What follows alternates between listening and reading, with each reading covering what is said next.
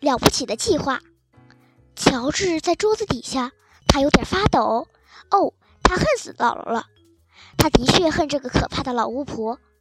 突然，他有一个冲动，要想办法对付她，要想出了不起的办法，用绝对了不起的办法，一种爆炸。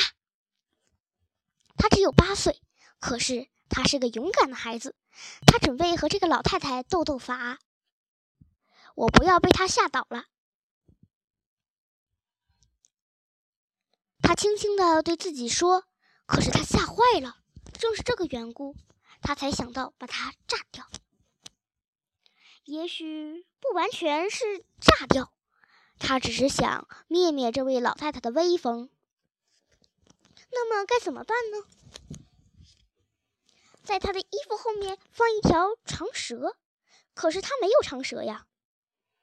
在他的房间里放黑色的大老鼠。”可是他没有老鼠啊！他的眼睛落到了姥姥那瓶棕色的药水上，那看上去发臭的东西。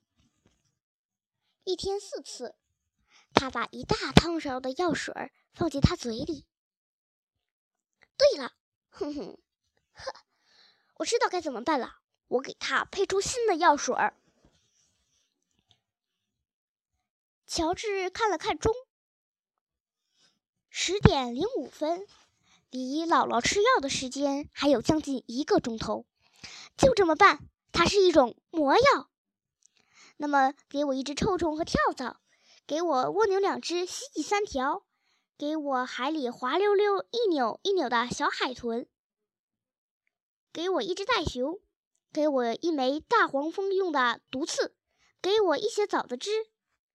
每一样都臭气熏天，我要把它们煮在一起，